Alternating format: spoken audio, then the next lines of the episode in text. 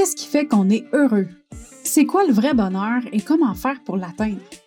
Comment faire pour vivre sans tabou, sans jugement et dans l'amour de soi sur une base quotidienne? Comment développer sa résilience et surmonter ses peurs?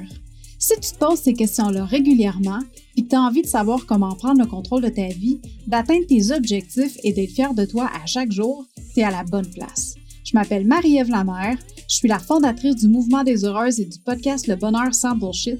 Et à chaque épisode, je te partage mes expériences de vie, mes trucs, mes opinions qui m'ont permis d'atteindre mon potentiel bonheur et je reçois des invités inspirants qui ont eux aussi une histoire à te partager pour t'aider à atteindre ton bonheur sans bullshit.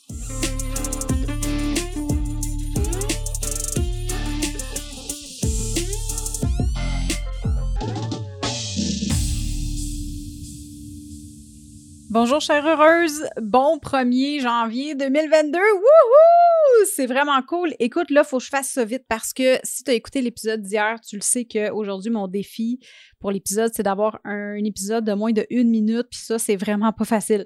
Fait que aujourd'hui, j'ai envie de te donner un défi à ton tour, c'est de nommer ce pourquoi tu es reconnaissante cette année, puis euh, pour qu'est-ce qui s'en vient finalement, mais pourquoi tu es reconnaissante en date d'aujourd'hui, en date du 1er janvier 2022.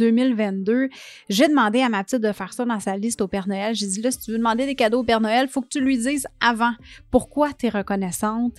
Euh, dans ta vie, qu'est-ce que en date d'aujourd'hui, tu es vraiment contente d'avoir, que ce soit au niveau euh, relationnel, euh, tu sais, of course, j'y ai pas dit ça de même, mais là, je te le dis à toi, une adulte qui comprend au niveau relationnel ou au niveau matériel ou personnel. Fait que sur ça, on se parle demain. OK, ciao!